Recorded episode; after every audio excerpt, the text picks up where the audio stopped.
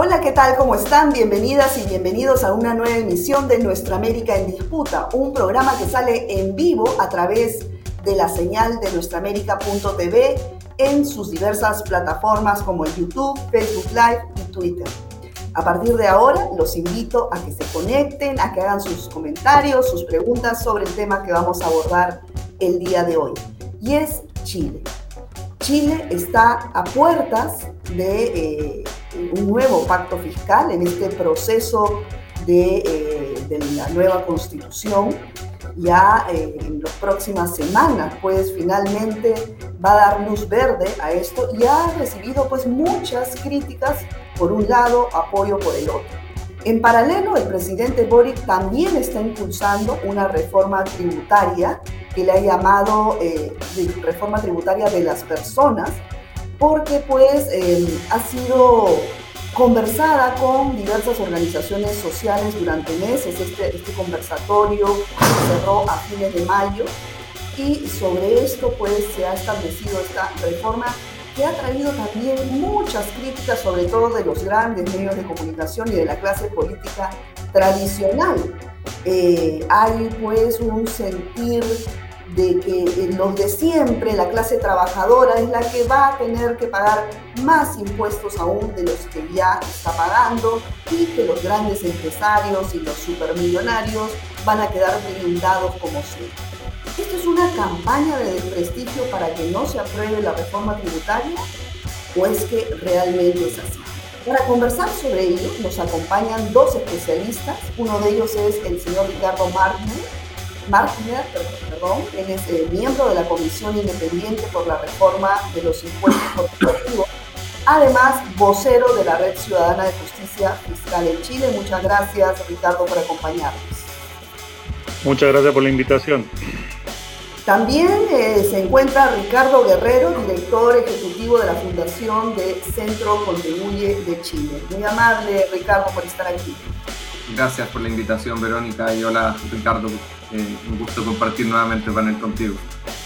Igualmente. Bueno, acá tenemos eh, en el programa dos especialistas, como mencioné, que nos van a dar un poco luces, nos van a detallar sobre esta reforma tributaria impulsada por el presidente Boric y también por el nuevo pacto fiscal en el contexto del proceso constituyente. Eh, empezamos contigo, Ricardo Marner. Eh, yo te escuché hace unos días en, en, una conferencia decir que en Chile en vez del Robin Hood somos Hood Robin, ¿no? Porque le sacan a los pobres para darle a los ricos.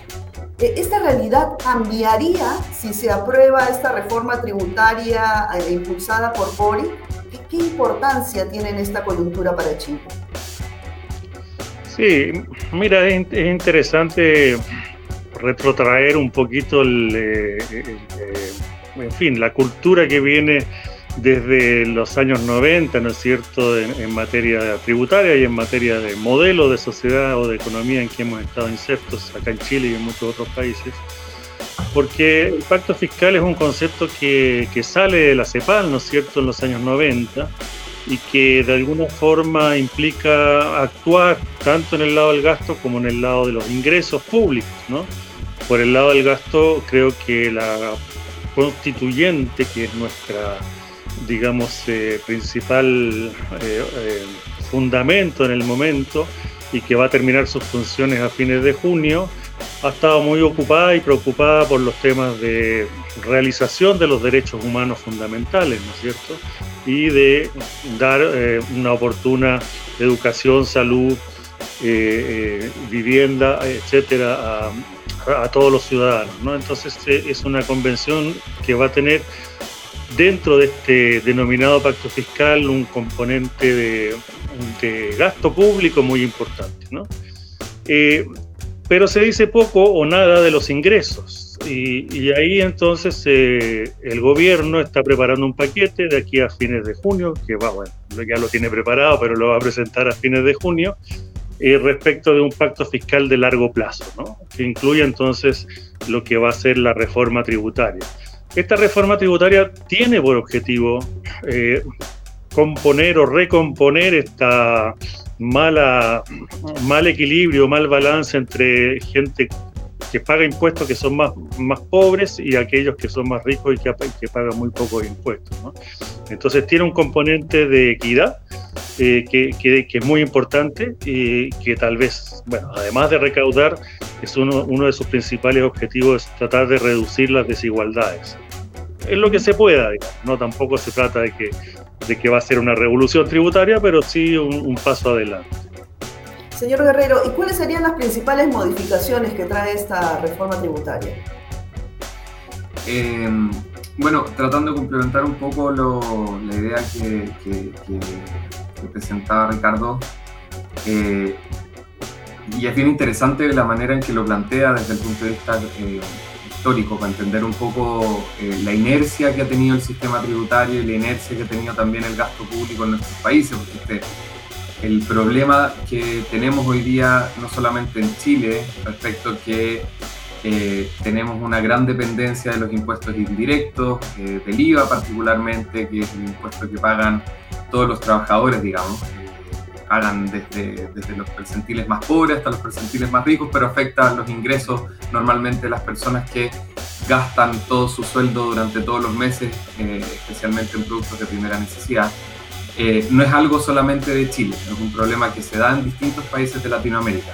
Y como decía antes, esto viene en una inercia bastante importante y ha sido bien difícil romper esa inercia y eso se da en gran parte también a propósito de las dinámicas eh, de negociaciones políticas, grupos de interés, etcétera, que eh, están configurados dadas las, las distintas estructuras que configuran eh, los, arreglos institucionales de los países y que en Latinoamérica tienden a ser más o menos parecidos.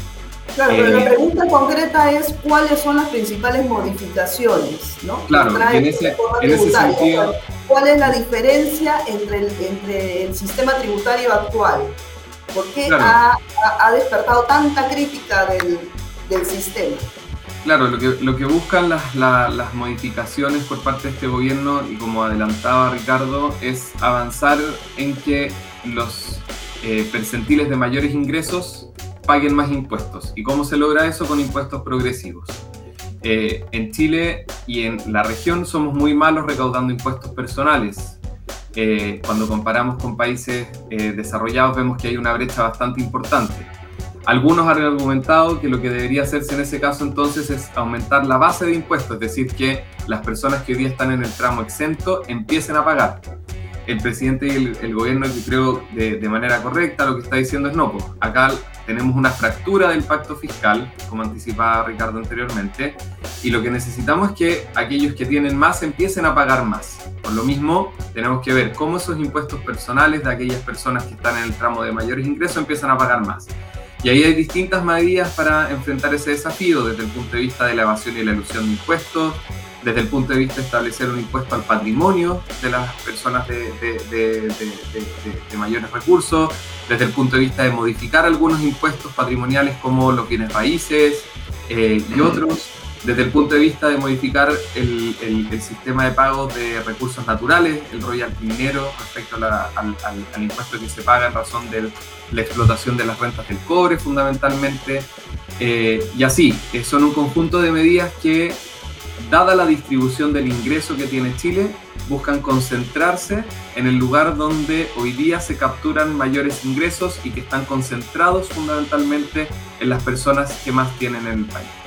Eh, y, en ese sentido se avanza en, este, en estos grados de equidad que anticipaba anteriormente en la, en la medida que, que, se puedan materializar estas reformas, porque el panorama político eh, es bastante complejo en ese sentido. Eso, eso, justamente sobre ese punto le quería preguntar al señor Marner, ¿no?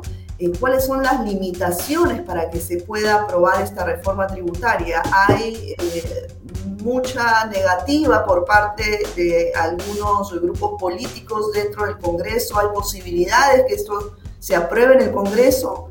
¿Cómo lo ve usted?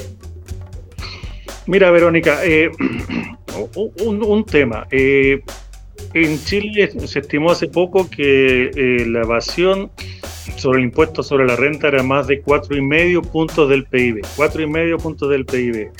Se explica, digamos, no o sea una cantidad de plata extraordinaria.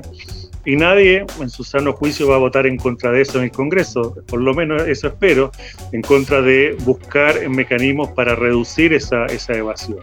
Entonces ahí hay una voluntad política que tiene que ver básicamente con administración tributaria y que podría rendir una buena cantidad de recursos. O sea, el, compromiso del gobierno es tener cuatro puntos del PIB adicionales eh, en materia de recursos, eh, no solo tributarios, sino también, como bien mencionó mi tocayo Ricardo, eh, en materia de regalías. entonces, a ver, para ponerlo en, clarito, van a poner, van a hacer tres reformas, tres, van a introducir al Congreso tres reformas o tres proyectos.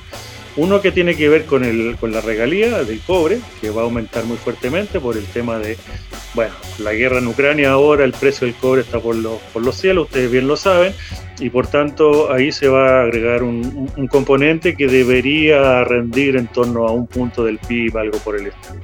Lo segundo es, es que se va a introducir también separadamente, eh, según lo que se dice, eh, eh, una legislación en torno a, los impuestos verdes, ¿no? o, a, todo el tratamiento, digamos, de, para apuntar a la reducción de la, de la emisión de, hidrocarburos, sobre todo.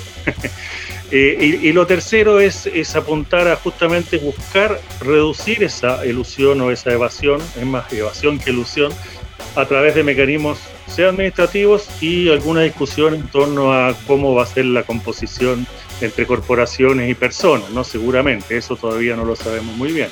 Pero lo que sí, lo que sí sabemos es que hay un, paquete que es relativamente limitado. Eh, bueno, olvidé también el impuesto al patrimonio, que, a la riqueza que se va a llamar, que va a ser también permanente, eh, relativamente limitado, en el sentido de que se toca a 8.000 personas en, el impuesto a la riqueza. ¿ah? Ese es, el, ese es la base del impuesto, no es más que eso.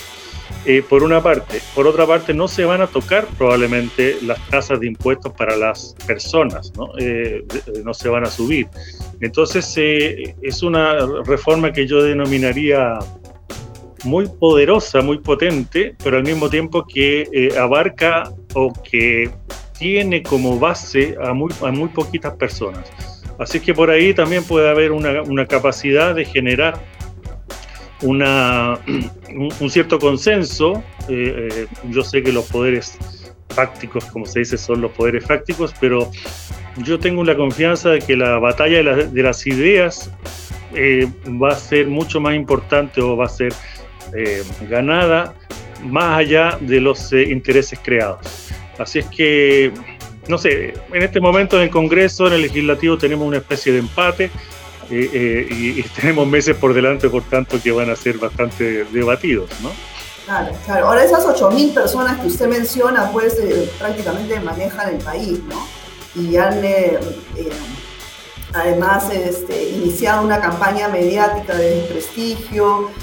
ya el presidente Boric tuvo que decir que que esta reforma no es contra ellos, pero en el marco de la pandemia también se intentó eh, poner un impuesto a los supermillonarios, a los superricos, como le, llaman en Chile, y, no se pudo. Entonces, ¿cómo será en esta ocasión? ¿Cómo, ¿Cómo va a ser este manejo fino para que este empate finalmente logre eh, darse la balanza hacia la aprobación de la reforma. Tú, eh, Ricardo Guerrero, ¿qué opinas al respecto? ¿Cómo se está manejando políticamente esta negociación con este pequeña, esta pequeña elite chilena? Mira, eh, la experiencia y lo que te dice la... Bueno, a mí me tocó participar de la reforma del año 2014, y fue parte del equipo que, que, impulsó la reforma tributaria de la presidenta Bachelet. Eh, y lo que te dice la, lo que la experiencia y, otras eh, investigaciones académicas, eh, tanto en Chile como en Colombia, como en México, es que es muy difícil romper la inercia dado la organización que tienen ciertos grupos empresariales. hay una organización bien importante de los grandes grupos en conjunto con ciertos, ciertos partidos y ciertas relaciones que tienen con ciertos partidos que hacen muy difícil avanzar eh, reformas que son de tinte más progresista, que busquen eh, recaudar más. Pero dicho eso, esta literatura también es un poco incompleta en términos que no nos cuenta una parte de la historia respecto de algo que está en el fondo del pensamiento de estos grupos eh, empresariales. Y es que eh, en muchos de los casos, eh, estos grupos consideran que ellos son más eficientes administrando esa plata de lo que el Estado sería administrando esa plata. Y, hay, y, ese, ese telón de fondo respecto de, de, la ideología que tenemos a través de, del gasto público, de la eficiencia del gasto público, eh, y de aumentar la recaudación en los países de Latinoamérica es algo que eh, es sumamente importante de abordar en la discusión que se va a tener actualmente. Por ejemplo, en el caso chileno, lo que se muestra es que el Estado es muy eficiente, pero para la opinión pública en general, siempre el ciudadano a pie cree que el Estado chileno es muy ineficiente. Básicamente en Chile con muy poco se hace mucho, pero se cree que el Estado eh, más, más plata al Estado va a ir a, la corrupción, que va a ir a más operadores políticos, eh, etcétera, etcétera. Entonces, romper con esa inercia también genera una posibilidad de mayores acuerdos políticos en el Congreso. Entonces, cómo vas cambiando esas preferencias también va a ser importante. Respecto a lo que... Ricardo, que te interrumpa, pero eh, te escucho y, y bueno, acá yo leo una, una, cifra concreta que dice que Chile tiene una inversión pública que representa el 17% de la inversión total. Eh, pero entonces, ¿esto, esto es eh, e-, eficaz, digamos? ¿Esto quiere decir que el gobierno está manejando de una manera eficiente los recursos para, si solamente el 17% se destina a la inversión pública? sea, yo, te diría que cuando se ven los indicadores de eficiencia de gasto público en Chile en términos de salud, en términos de educación, en términos de otras administraciones, Chile con poco hace mucho, comparado con otros países. De hecho, hay, hay informes que muestran que la eficiencia del gasto entre el 2003 y el 2016, Chile se pone dentro de los primeros cinco países a nivel mundial. Eh, en cómo, en, cómo eh, en razón de lo que invierte y en razón de su PIB, cómo invierte esos recursos. Eh, entonces, y, también puede, bueno, se puede ver en, las últimas reformas que se han hecho, en reformas de impuestos, en qué se ha invertido esa plata. En educación, por ejemplo, esa plata rendido, se invirtió, se mejoró la carrera docente, por ejemplo. La última reforma que fue un presidente de derecha, el, presidente Piñera, a propósito de la, pensión básica eh, universal, se aumentó el tramo, se eliminaron exenciones por casi un punto el PIB y esa plata está siendo bien utilizada. O sea, al final del día... Eh, ese convencimiento de que el Estado es ineficiente, eh, es súper importante cambiarlo también para convencer a otras personas que no son necesariamente ese grupo al cual se le quiere subir los impuestos. Que como decía Ricardo, por ejemplo, en el caso de los impuestos a los súper ricos, estamos hablando de un universo bien pequeño y que al final del día esa recaudación adicional administrada por el fisco es mucho más eficiente a que esté en, en platas de, de, estas personas, o sea, que, que siga incrementando esas personas. Pero ese discurso eh, es difícil de, permear y en, en, términos políticos también. No, eh, no, no, no, ha sido fácil de, cambiar ese discurso. Señor Wagner, eh, la reforma tributaria que está impulsada dentro del, marco de la constituyente eh, viene a ser, digamos, lo mismo, este pacto fiscal que le llaman, viene a ser similar a la reforma impulsada por el Ejecutivo, por el presidente Boric, o, son dos cosas diferentes? No, son, son dos cosas diferentes. La discusión en torno a, Ricardo Guerrero bien lo sabe, en torno a la progresividad de los impuestos o, la, la, capacidad del Estado en realizar el disfrute de los derechos humanos, eh, son temas que no quedaron en la Constitución de esa manera, digamos. ¿no? Eh, la Constitución habla de eh, el parrafito que le dedica a la política fiscal, habla de una política fiscal responsable y sostenible, lo cual está muy bien, pero no da tampoco para, para grandes reformas.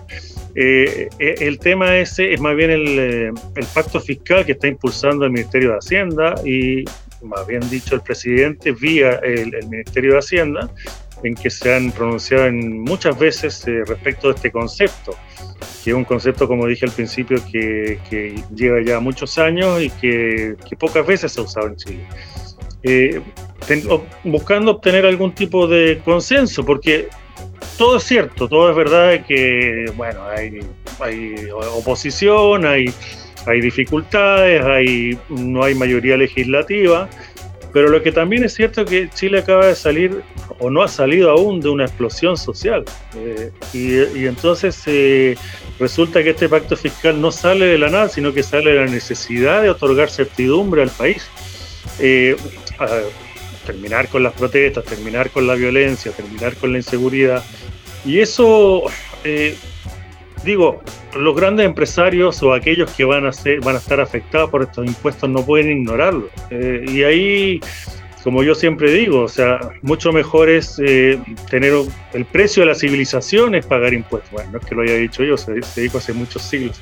El precio de la civilización es tener impuestos. Entonces, es muy probable que aquellos que estén en contra en este momento entenderán en su, en su momento que esto es lo que hay que, el precio a pagar por tener una sociedad más civilizada, por favor.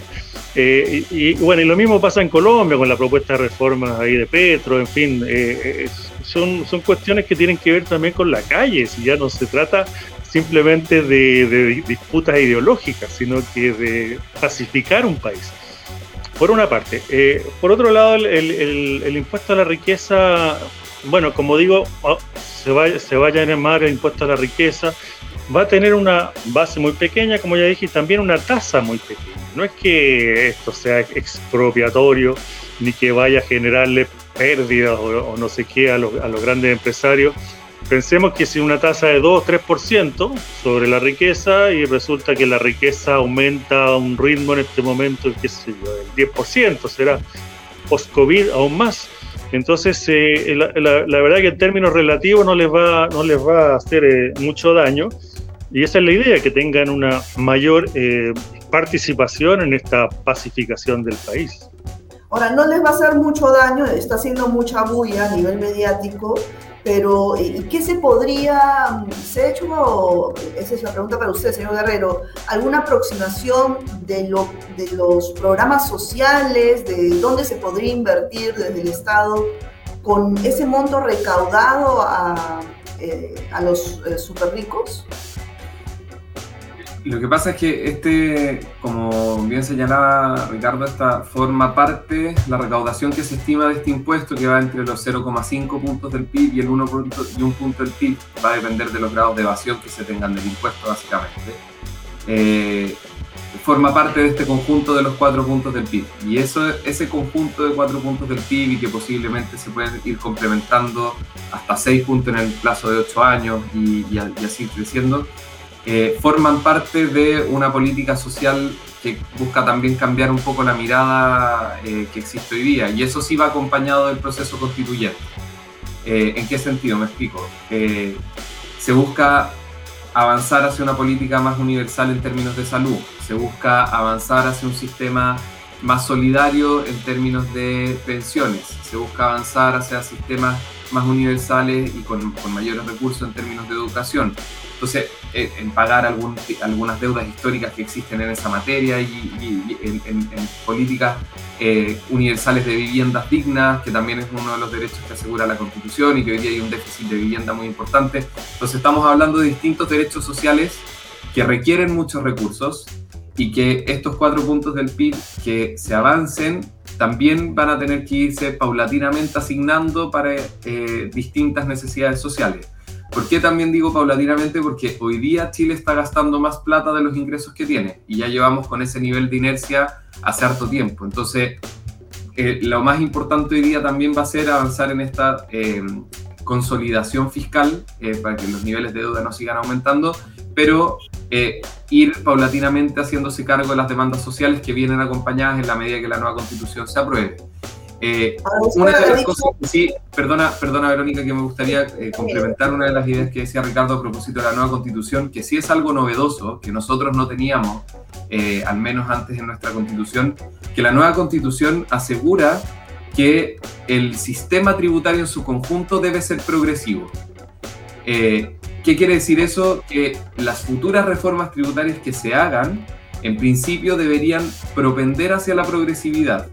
Es decir, yo podría modificar el día de mañana el IVA y podría modificar el impuesto a la renta, pero en el neto tiene que implicar que las mayores cargas de impuestos sean asumidas por las personas que están en una mejor eh, posición eh, de ingresos relativa al resto.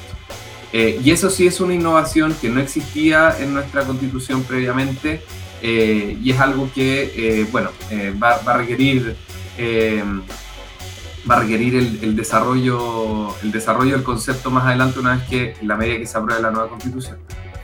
Bueno, eso es un punto importantísimo, ¿no? Y otro que mencionaba hace unos minutos es que dependía de la evasión, en cuánto se podía recepcionar eh, por parte de este impuesto a los, a los millonarios o al patrimonio. Sobre este eh, último punto, señor Magner, eh, ¿se está, dentro de la reforma tributaria, se está previendo algún punto para evitar la evasión tributaria, la salida a los paraísos fiscales de, de estos capitales?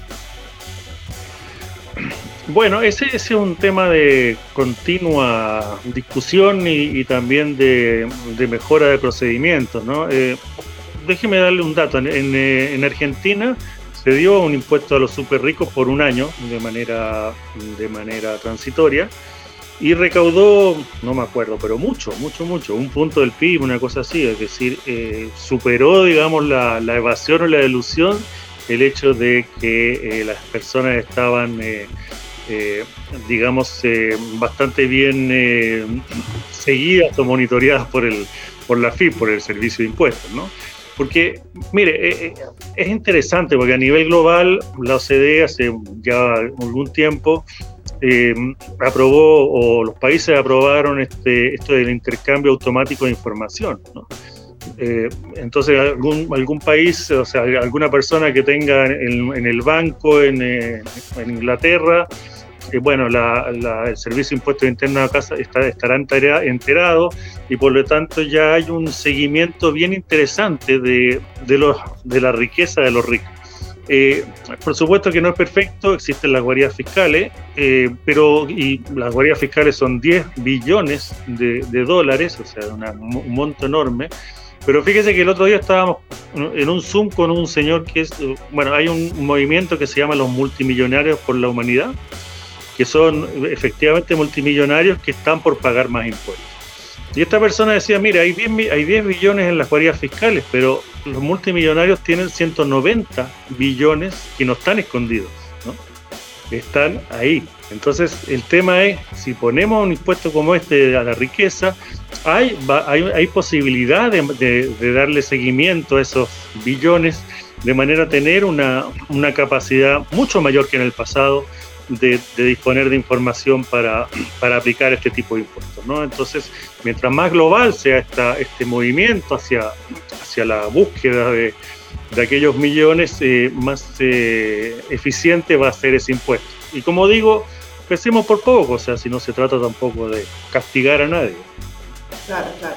Bueno, se nos ha ido el tiempo, pero tengo una última eh, pregunta que quiero hacerle a ambos y es que pues ha habido muchas críticas respecto a que estamos pues en un contexto de desaceleración económica, de inflación, ¿no? En esta coyuntura de crisis, que cómo se va a poner más impuestos, en fin. Eh, ¿Qué se espera de este proceso realmente, más allá de, de las críticas? Eh, pueden ser algunas eh, en realidad con, con, fundamento y otras no. ¿Qué cosa es lo que se espera finalmente de esta reforma? La pregunta va para ambos y ya sería, eh, digamos, con esta vamos cerrando el programa, por favor. Eh, mira, yo te, yo te diría que nunca va a ser tiempo para hacer reformas tributarias.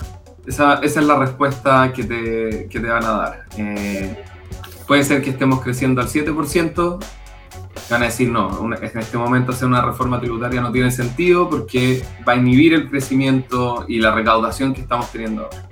Por otro lado, cuando, cuando tenemos un problema como, como el actual, que, que, los países están viendo un proceso de desaceleración y, y, altos niveles de inflación, también te van a decir, no, no es momento de hacer una reforma tributaria porque vas a frenar los pocos, eh, las pocas posibilidades que hay de crecimiento de inversión.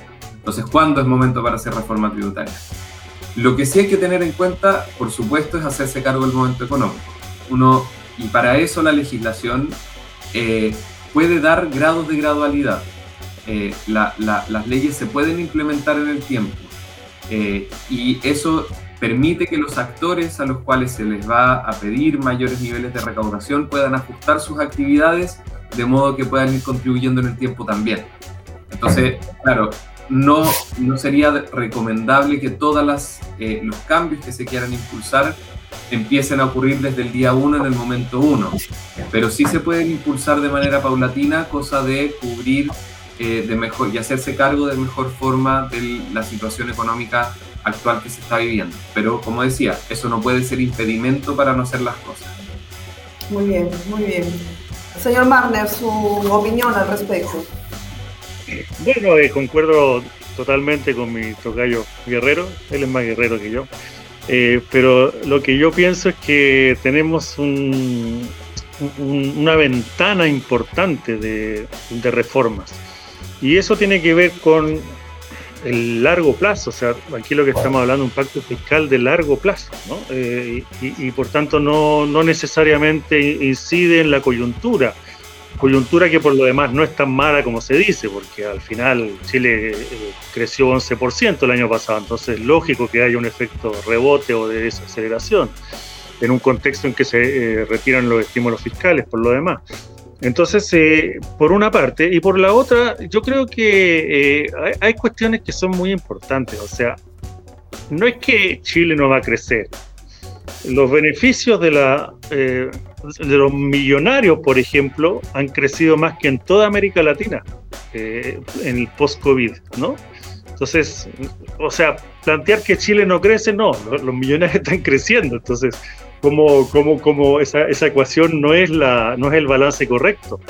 Lo mismo con el precio del cobre, o sea, estamos en una guerra lamentablemente y hay un super boom de materias primas, eh, un, ciclo de super crecimiento de los precios ¿Y por qué el Estado no va a tener una, participación en ese ciclo?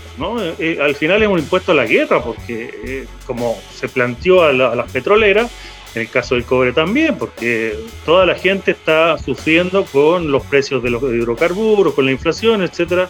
Entonces, también pensemos un poquito que estamos en un super ciclo y no, no en una recesión, sino que todo lo contrario, en un boom de precios de materias primas. Así es.